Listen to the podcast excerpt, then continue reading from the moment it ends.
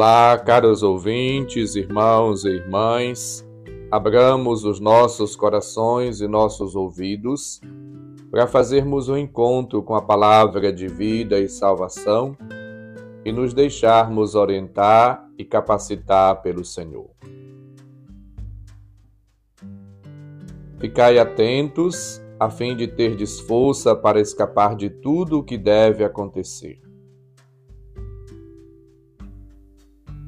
O Senhor esteja convosco, Ele está no meio de nós.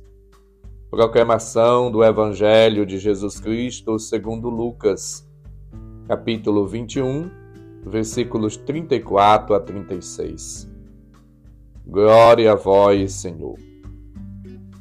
Naquele tempo, disse Jesus aos seus discípulos: Tomai cuidado para que vossos corações não fiquem insensíveis por causa da gula, da embriaguez e das preocupações da vida, e esse dia não caia de repente sobre vós. Pois esse dia cairá como uma armadilha sobre todos os habitantes de toda a terra. Portanto, ficai atentos e orai a todo momento a fim de terdes força para escapar de tudo o que deve acontecer e para ficardes em pé diante do Filho do Homem. Palavra da salvação. Glória a vós, Senhor.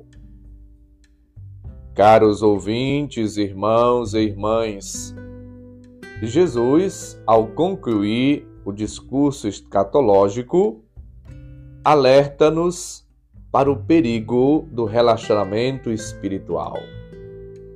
E hoje, de uma maneira muito especial, ele convoca-nos a todos para a coragem e a força do testemunho, para que estejamos sempre atentos, não nos deixar levar pela insensibilidade, orar a todo momento e estar sempre vigilantes. Essas três recomendações de Jesus ajudam-nos para que possamos crescer.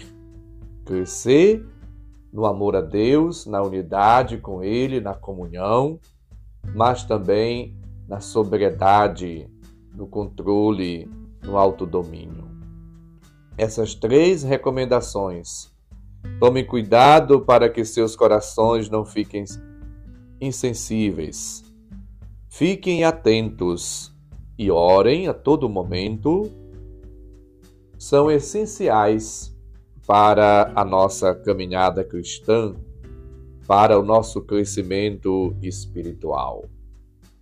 Somos todos chamados por Cristo a viver uma vida nova, na fidelidade, no amor a Deus, no amor ao próximo. Para sermos fiéis ao Evangelho, é preciso, portanto, atenção à palavra de Deus, atenção a si mesmo e resistir à tentação. Velai orando continuamente. Essas atitudes indispensáveis a cada um dos crentes, às comunidades e a todos nós que somos chamados por Deus, vocacionados do reino de Deus, devem, portanto, orientar a nossa vida. E ao mesmo tempo nos indica a necessidade de fazer algumas opções. A primeira delas, a vigilância e um exame crítico do tempo em que vivemos. A presença crítica na sociedade em que atuamos e vivemos. O discernimento crítico das propostas de salvação que vamos recebendo de um lado e de outro. Uma atitude de prudência, de discernimento, buscando com sabedoria descobrir o que Deus quer de nós. Em segundo lugar, a renúncia. Para nos prepararmos para o encontro definitivo com o Senhor. para estarmos interiormente e exteriormente puros, para não nos deixarmos seduzir pelo mundo nem pelas artimanhas do demônio. Viver uma vida de renúncia, buscando o equilíbrio, o domínio de si mesmo, o autocontrole, sabendo se aguentar diante dos problemas, das adversidades da vida. Somos chamados, portanto, a uma vida de amadurecimento, de crescimento espiritual. Velai orando continuamente, a fim de aparecerdes firmes diante do Filho do Homem. Versículo 36. Hoje, celebrando o último dia do ano litúrgico, Deus convida-nos e recomenda-nos a esperança e a vigilância. São Paulo, em 1 Coríntios 16, 13, afirma: Estai vigilantes, permanecei firmes na fé, sede corajosos e fortes. A igreja continua a repetir esta frase: Vigiai e orai em todo momento, para vos apresentardes sem temor diante do Filho do Homem. É o versículo que vamos ouvir hoje, antes do Evangelho, com o Aleluia. Somos chamados, portanto, a caminhar na presença de Deus, na unidade com Deus a permanecermos unidos a Ele, orando e vigiando, mas também a praticarmos o amor.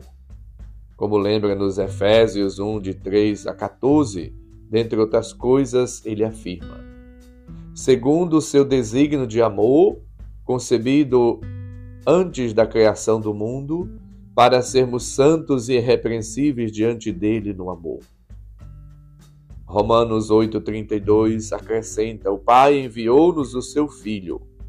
Ele o entregou por todos nós. Portanto, chamados no Cristo a vivermos uma vida nova, a amadurecermos e a crescermos espiritualmente, para que a graça de Deus possa de fato dar frutos em ti, em mim, em nós. A palavra de Deus, ora ouvida, portanto, é um incentivo para permanecermos na nossa caminhada cristã com fidelidade, com prudência, buscando discernir os acontecimentos, os fatos, as realidades que nos rodeiam, buscando discernir qual é a vontade de Deus, o que lhe agrada sobretudo procurando agir com sabedoria. E assim vivendo, somos todos chamados a dar testemunho de Cristo no mundo. Temos um grande encontro com Deus, seja agora pelo Natal, o advento começando amanhã é a preparação, esse tempo de graça propício, tempo de conversão, tempo de renovação espiritual tempo de mudança interior e exterior, tempo de transformação da mentalidade e das ações, para que, estando preparados, acolhamos o Senhor de maneira renovada. Somos chamados à preparação para vivermos na vida nova, na graça de Cristo. A sobriedade, a vigilância e a oração para não cedermos ao relaxamento e ao descompromisso, para nos mantermos fortes e serenos nas dificuldades. Peçamos hoje ao Senhor que nos dê a graça de acolher cotidianamente a Sua palavra e a viver meditando-a e nos colocando a serviço de Deus todos os dias da nossa vida. Façamos, portanto, uma avaliação pessoal, um exame de consciência e procuremos caminhar na presença, na graça de Deus e dar testemunho do seu amor a todas as pessoas. Façamos uma boa preparação para o Natal. O Senhor esteja convosco. Ele está no meio de nós. Abençoe-vos, Deus Todo-Poderoso, Pai, Filho e Espírito Santo. Amém. Um santo e abençoado dia para todos. Um abraço, felicidade. Feliz Ano Novo Litúrgico para todos.